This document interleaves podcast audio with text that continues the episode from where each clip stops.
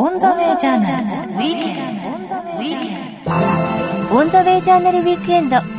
先週に引き続き、経済ジャーナリストの木暮太一さんの登場です。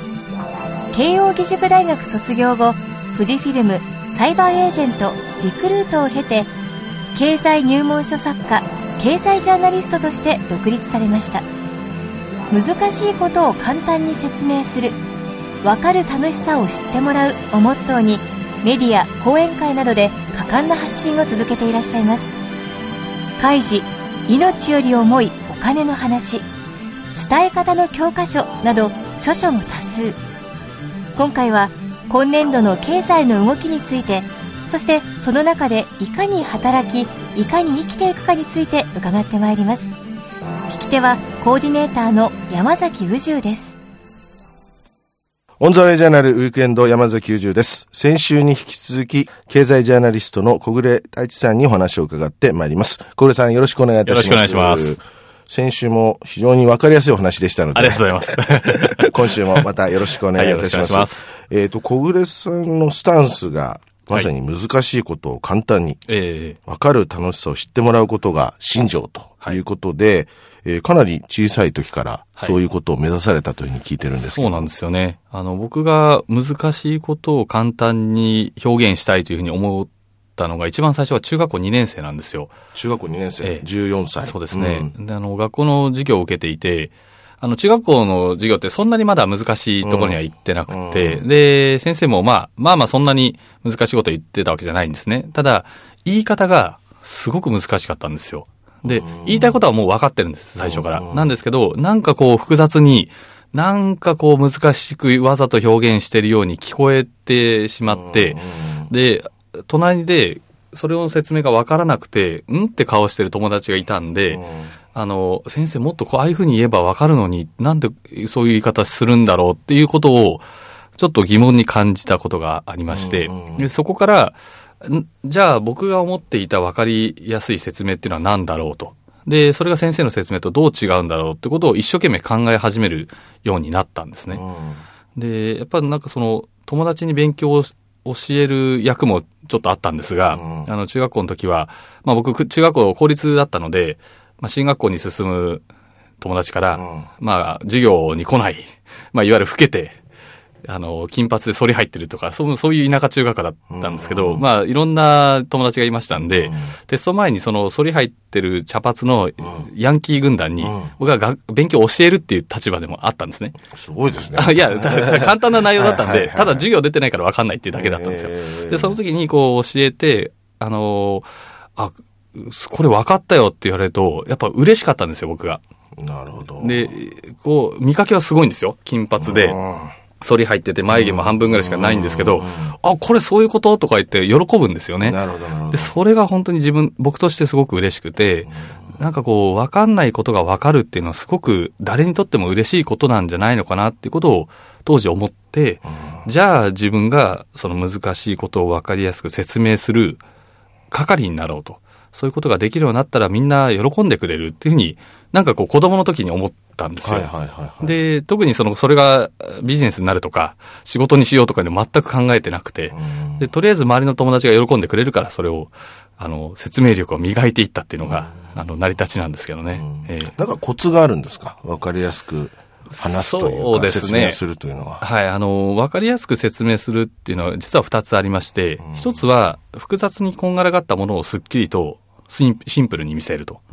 いうのがわかりやすく説明するっていうことになります。ただ、これだけじゃないんですよね。で、もう一つは、あの、かんえ難しいことをガチガチなものを咀嚼して柔らかくするっていうのを分かりやすく説明するっていうことになります。で、この2種類を組み合わせて、あの、数学を説明したり、社会を説明したり、経済を説明したり、ってことができるようになるんですね。なので、まあ要素としてはその2つがあるってことをまあ念頭に置きつつ、あとは一番大事なのは、相手がわかる言葉を使い、相手がわかる行間で話をするっていうことなんですよね。なるほどな。えこれあれですか、いろいろ講演されてても、あれ、この人分かってないなってのは顔見たら分かるかもしれませんが。わかりますねちょっとまた言い直してみたりとか、そうなずくまでその人をそうです、そうです。納得するまではい、みたいな感じをされるんですか、やっぱり。そうです、しますねうん。やっぱ相手の顔とか見てると、微妙なサインを発するんですよ眉毛が片方だけ上がったり、わかります、わかります。うんそれを見逃さないで、ああ、あの人分かってないな。で、じゃあもうちょっと補足具体例で補足しようとか、もうちょっと細かく、今言ったのはこういうことですよってもう一回言い直したりするってことが大事で、あの、それこそが説明力を上げていく本質だと思ってます。うんしかし、まあね、中学生ぐらいからそういう感覚で、あれですね、しこう、お話しされたり、説明されたりすると、もうクラス中から教えてくれって言われたんじゃないですか。あの、実際テスト前になると、あの、勉強を教える役にはなってましたね。で、というのは僕がすごくビビリなので、あの、テスト勉強をものすごく前からやるんですよ。で、一番わかりやすいのは大学のテスト勉強なんですけど、大体僕の友人ってテストの1週間前からテスト勉強始めるんですね。で、中には一夜漬けの友達もいたりして、まあなんとかこの力ろうってするんですけど、僕は半年前からやるんですよ。テスト勉強半年前からやるんで、当然一週間前にやる友達よりも分かってるんですよね。まあ当たり前じゃないですか。半年前も前前からやれば、それは分かってますよねっていう話なんで、で、じゃあ小暮、あの半年前からやってたから、今ここ分かんないから教えてってやっぱり言われるんですよ。で、そうするとまた僕自身がそれが嬉しくてですね、ひょいひょい言って自分の勉強そっちのけで教えちゃうっていうことをずっとやってましたね。でも人に説明するとね、どんどん理解力が上がるって、説明してる側にもメリットがあるって聞きますけどね。ねやっぱりそのあたりはやっぱり実感されましたかね。あの、人に教えてる時って、自分がどこが本当に理解しできてないかがわかるんですよ。なるほど。説明する過程で、ここはこうでこうでこうでねって言った時に、なんでこうなのっていう質問が来ます。で、そこで自分が答えられない時があるんですね。で、それは本当に理解してないことなので、あの、あ、じゃあ自分はあの時の質問に答えられなかったから、あここは理解できてないんだだなっていうのを改めて発見するんですよ。で、一人で勉強してる間は、あの、もう他人の目線が入りませんから、自分が分かってないことに気づいてないんですね。でなるほど。人とやり取りする中で初めてそこが生まれてきたり、あわ気づいてき、わからないポイントに気づいてくるっていうところがあるので、そういう意味で人に教えるとより理解が深まりますね。うんなるほどね。えよく言いますけどね、あの、部下にも、こう、曖昧に指示出しといて、はいちょっと考えたら持ってこいと言って、出されたもんから理論を作る人っていますよ ね、結構ね。ね。そうですねうんなるほどね。でもまあね、わかりやすく説明したらまた人が育たないところもあるから、はいなかなかあれですね、今みたいなお仕事ならいいですけど、はい先生っていう立場はね、なかなかまたこう、どうクエスチョンを与えるかっていうことに非常に重要だし、そのリズムがあるんだけども、やっぱり難しいことを難しく説明する先生っていますよね。あの、難しいことを、ず全部わかりやすく言ってしまうと教育にならないっていうのは、あの、全部答えを与えてしまうとこ教育にならないっていう意味だと思うんですね。で、相手に考えさせることは当然必要なんで、それはいいと思うんですけど、じゃあ、それをちゃんと設計して、あの、意図的にやってるのかっていうことが大きなポイントで、あの、自分の責任を放棄して、あの、わかりやすく説明しなきゃいけない立場にありながら、それを、全部それをやってしまうと相手のためにならないって、こう、言い訳をしてる人が、すごく多いような気がしてるんですよ。で、それは単純にその教育ではなくて責任の転嫁なので、それはやめましょうよと。で、ただ、ここは考えてもらいたい。自分で答えを発見してもらいたいからっていうことで、あの、その手前までガイドして、後から先は自分で行きなさいっていうのは、それは教育だと思うんですね。なるほどね。そこをいあの区別しないと、ごちゃごちゃになっちゃうかなと思いますね。小暮さんのおかげで成績上がった連中っていっぱいいるんでしょうね、じゃあ。あの、い単位が取れたっていうのはよく言われます。うん、単位が取れない。だいぶ手伝いましたね、それは。そうですね。あと僕はあの学生向けに、あの、テスト対策本を書いていたので、あの、学生の時にそれ書いたんですけど、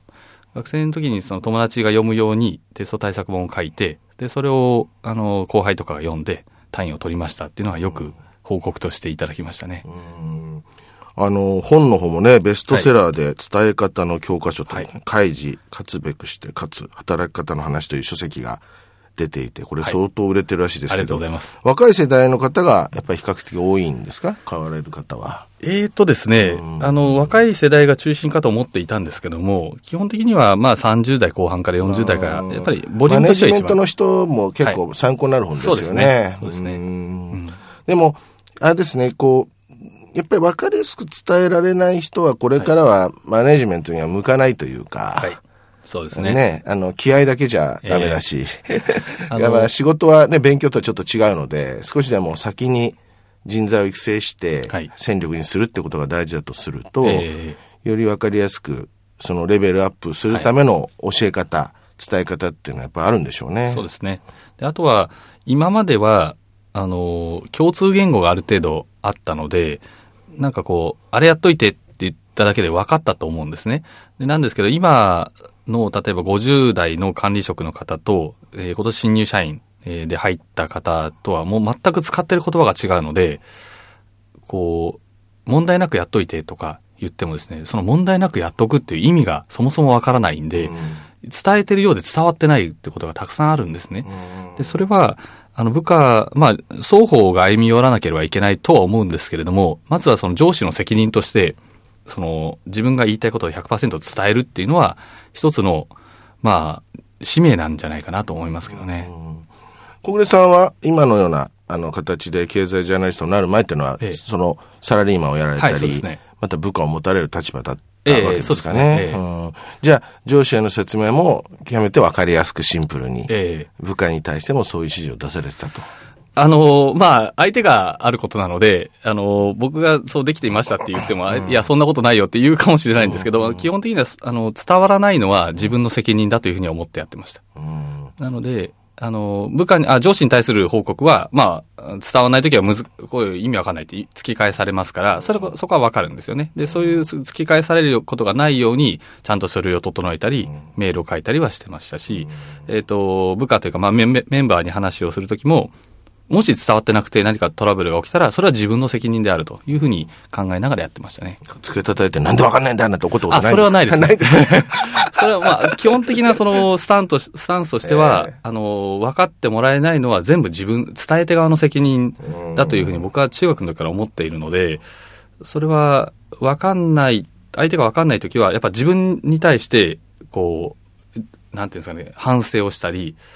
緊張したりしますね。あ、この言い方だと分かんなかったんだなとか、自分が間違ってたんだなっていうのはすごく思いますね。えまあね、伝え方の教科書っていうのを読むと、ささにそういうあたりえを。そうですね。ね、どう伝えるべきかとか、はいええ伝え方のね、問題とかね。まあ逆に、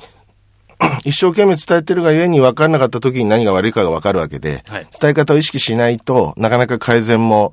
されないし、うん自分の気持ちの中だけにある問題だけをこう伝えてっていう、まあそういうやり方もあるでしょうけれどもね、うんやり方としてはね。え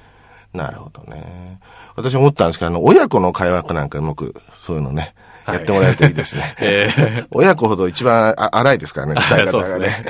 夫婦間もそうかもしれそないうでね。ですすね。なんかそのあたりぜひ書いてください。私、あの、かなり熟読します。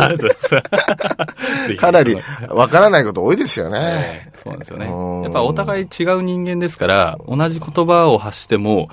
あの、い意味してるものが違ったり、あの、100人いたら100通りやっぱイメージするものが違いますんで、そのイメージを揃えないことには伝わりきらないんですよね。あの、小暮さんのお仕事はというと、まあ、経済ジャーナリストということですから、わ、かりやすく経済を、はい。まあ、伝えたり、ええまあ、それ以外にもいろんな活動をやられてると思うんですけど、ええ企業がある商品を作りました。はい。うん、で、まあ、商品名が決まって、はいこんなキャッチでいきましょうとはい出しますよね。でそういった時に、まあ、何々が美味しいですよとか、はなんとか風味とか出しますけども、まあ、その全体をこう、うまく伝えやすくするっていうのは、今もうウェブで情報を流したり、はい。ね、あの、まあ、スマホだ、タブレットだっていうところで情報を渡すっていうことになると、はい。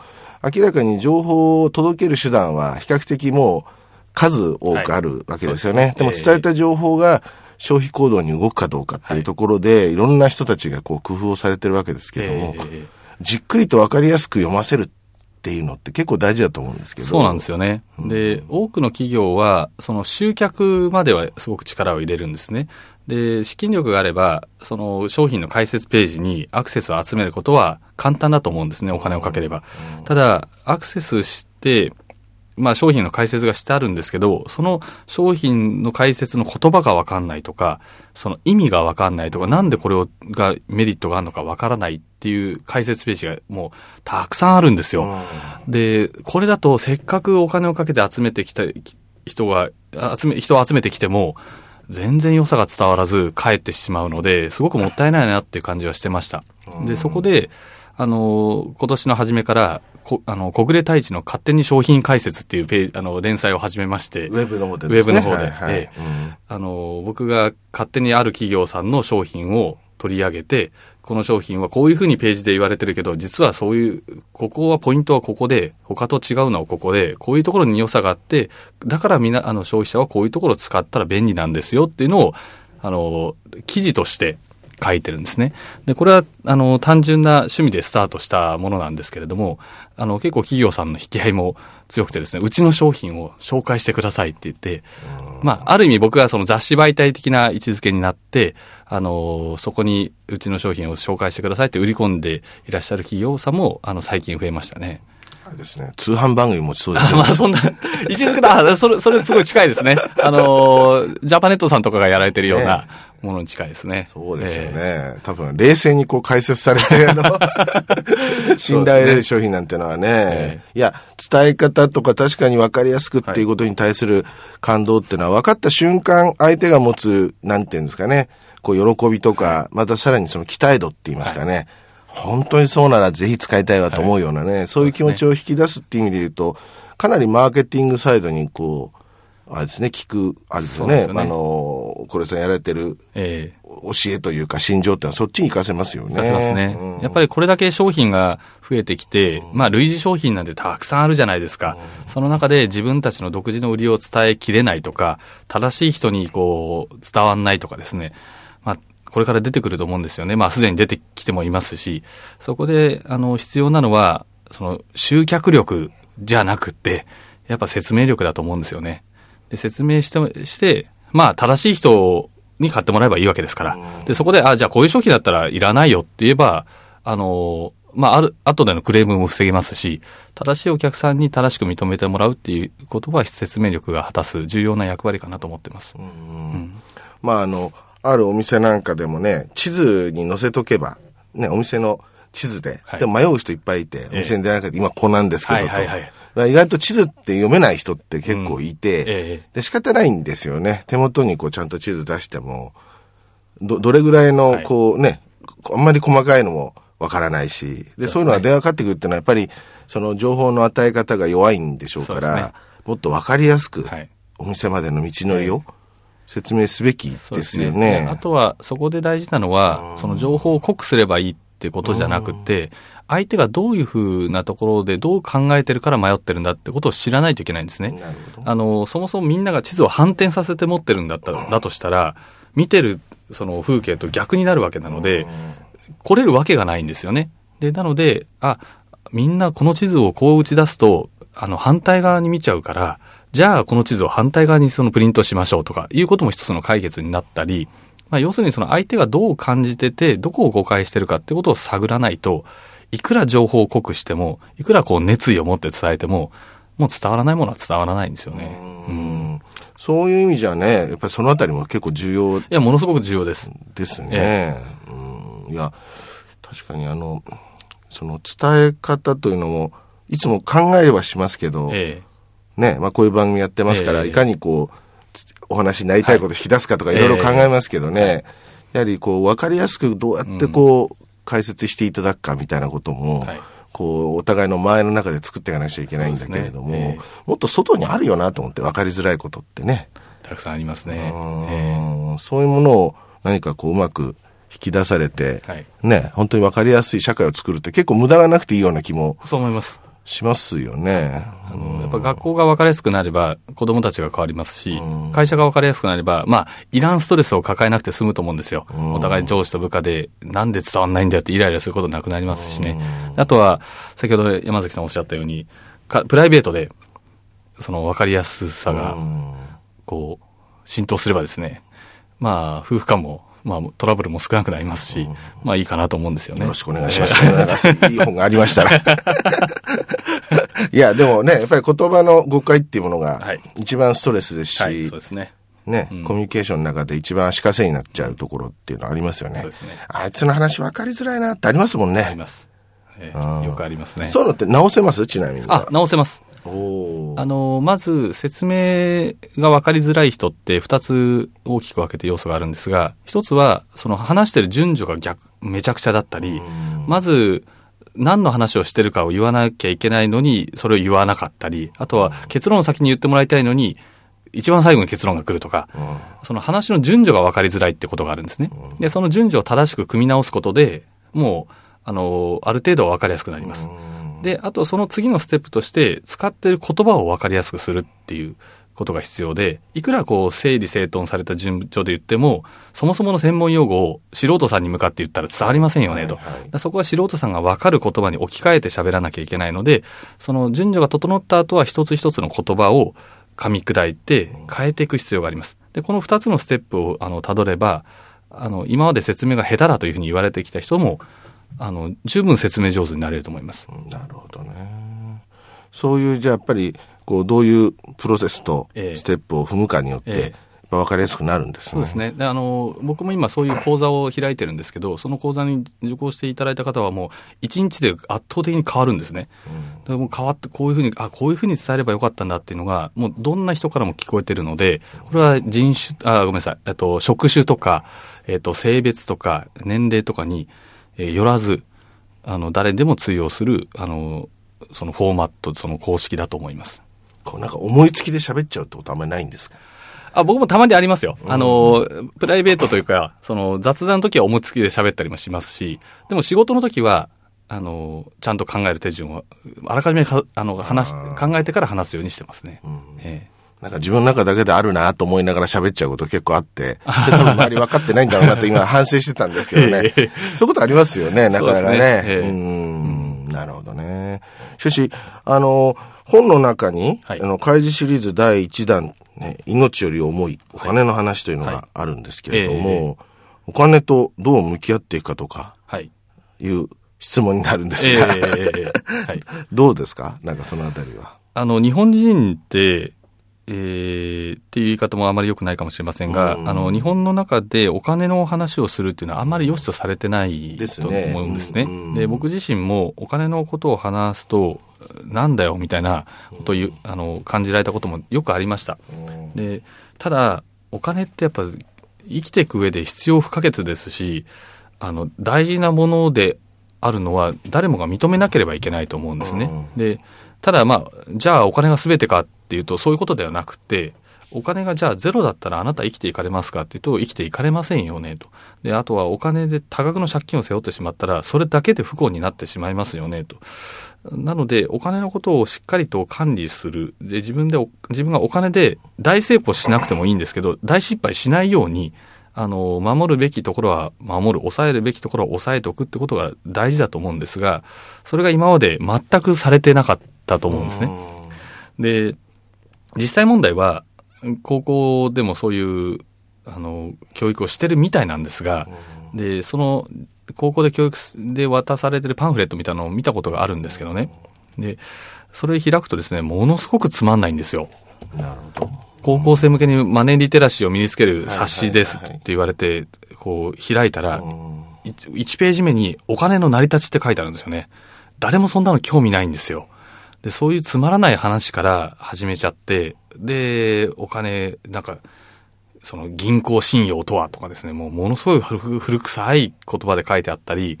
証券の役割とかですね。そんなことを、それこそ相手がそれを知りたいかどうかをこう度外視して、これが必要だから食えみたいな、こう、その情報の押し売りをしているケースがありました。で、それだと相手は誰も、あの、読んでくれないですし、むしろその本当にマネーリテラシーが必要な人ほどそういう本は読まないので、あの、じゃあどういう表現をしたらその人たちにちゃんと受け入れてもらえるかということを考えた結果、漫画の開示シリーズを、あの、の世界観を借りて、あの、表現するっていうことを思いついたんですね。むしろお金を中枢に、中核に置きながらっそうですね。てことですね。うんで、この開示シリーズっていう、ま、漫画を読んだことがある方は、そのお金でし、この主人公っていうのはお金で失敗しちゃってるんですね。はいはいはいで、なのでその主人公を思い浮かべながら、ああ、なるほど、こういうふうにやると、開示みたいになっちゃうなってことをよ考えながら読むので、比較的こう、話してる、あの、書かれてる内容があの納得しやすいんですよね。せあの説教にならず、こう、イメ、漫画をイメージしながら、こう、あ、自分も開示にならないようにって、半分こう、楽しみながらとかですね、えーいうことでお金を勉強してもらえる本かなと思ってますね。まあお金の表現ってね、本当難しいですよね、タイミングとかもね。ね。友人のヘッドハンティングしてる連中が言ってましたけど、なんで自分たちがいるかっていうと、その部分を、やっぱ間仕切ることが、うん。やっぱ一番大事だから、我々がいるって、やっぱお金のところ、なるほど。まあ契約とお金、はい。例えば、非常に顔顔の広い人が、まあ会社を定年で辞めましたと。だと、うちちょっと来なよと。でそれってお金の話が最後にそうですね。そうなんです来る。ね。うん。で、断れないし、どうしようかな。うん。で、断るとやっぱりね、お金が安いから来なかったんだろうと言って今までの信頼を崩したくはないと。はい。まあいう部分もあるし、まあなかなかその最後に来るのが、この友友人関係みたいな。はいそれだったら求人高校のがしっかりとはいお金から出てるんで、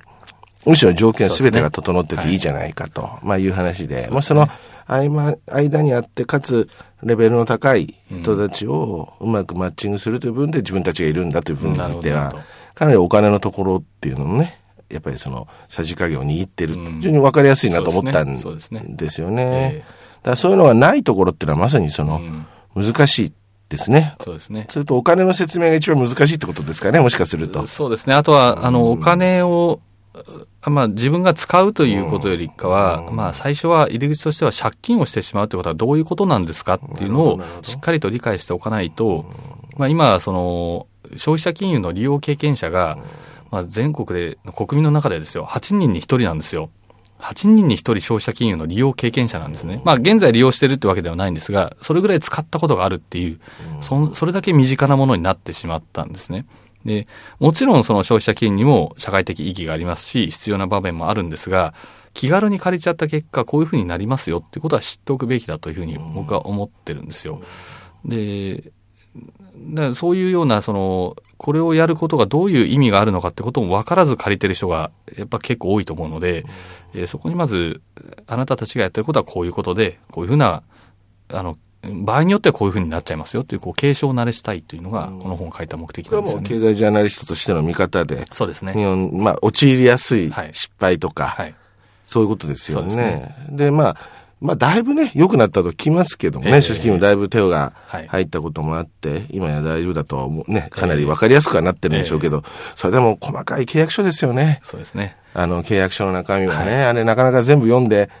理解してってのはなかなか難しいでしょそうです。うーん。えーやっぱ僕は一つ思うのは、その、その借りた後返さないときに、まあ、いろいろこう、やりすぎなところがあるっていうことももちろん、それは、あの、問題視されるべきなんですけれども、あの、そもそも何、その、やりすぎな取り立てがなかったとしても、借金をしてしまえば、利率が、あ利あの利子がかさんで増えてきますから、うん。その状況すら分かってないで借りてしまう人が多いんですね。それはあの消費者金融の体数云々ではなく、金利っていうものが何も分かっていないというか、借金をするってことは何も分かってないまま、気軽に40分でカード作れるから、はい、カードを作って借りちゃいました、みたいな。で、それのお金でパチンコ行きます、みたいな人がやっぱりいることは事実なんで、そうしてしまうと、その、気づいた時にはもう取り返しがつかないほど借金が膨らんでいるということにななってしまうんでね。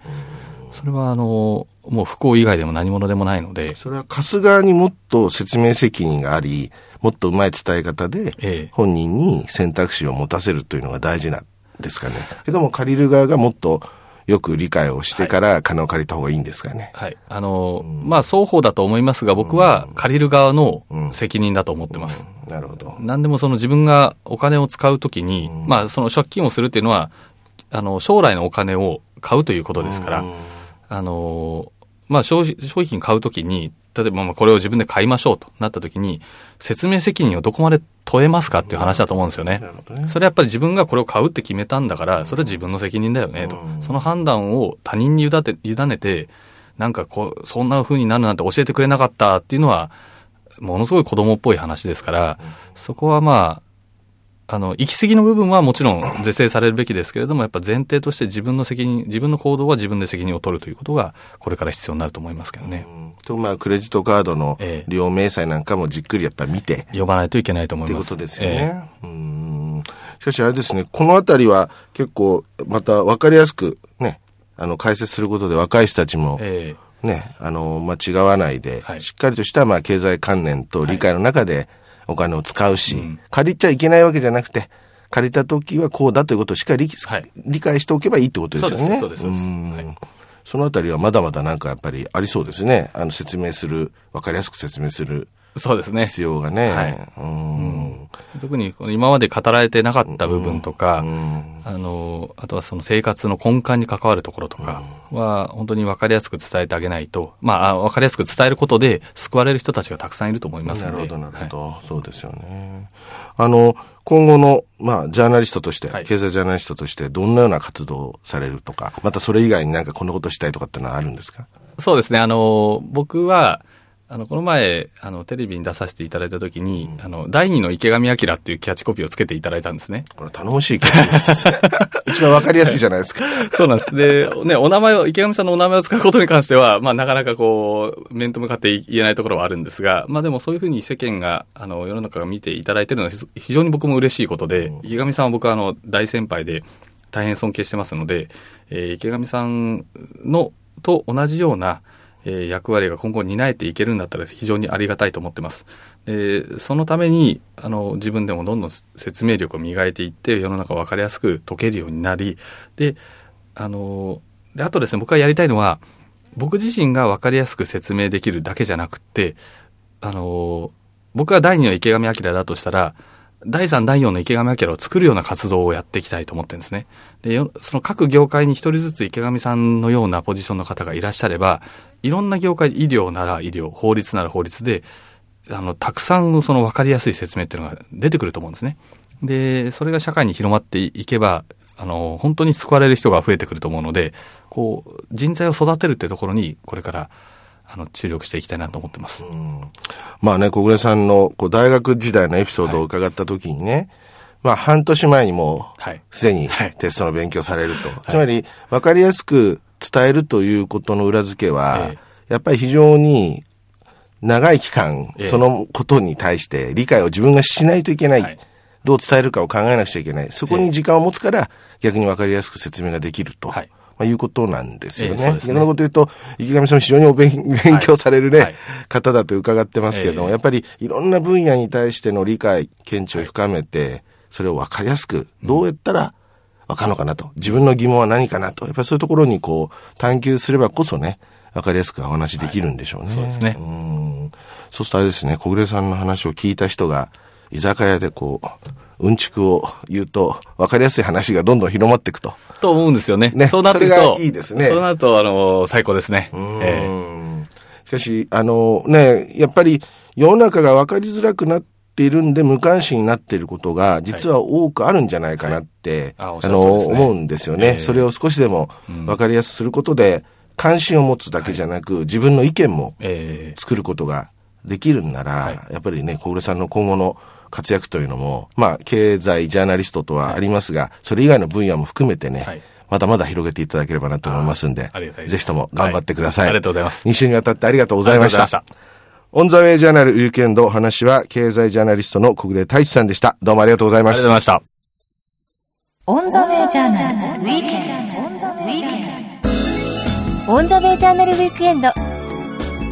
経済ジャーナリストの木暮太一さんのお話をお届けいたしました。オンザウェイジャーナルではホームページも展開中です。検索サイトからカタカナでオンザウェイジャーナルと入力してホームページへとお進みください。こちらでは放送の動画もご覧いただけます。音声ポッドキャスティングのダウンロードはこちらのホームページまたは iTunes からどうぞ。オンザウェイジャーナルウィークエンドそろそろお別れの時刻です。来週のこの時間もリスナーの皆さんと共に日本のあるべき姿世界と日本そして時代というものを一緒に見つめ考えてまいりたいと思います。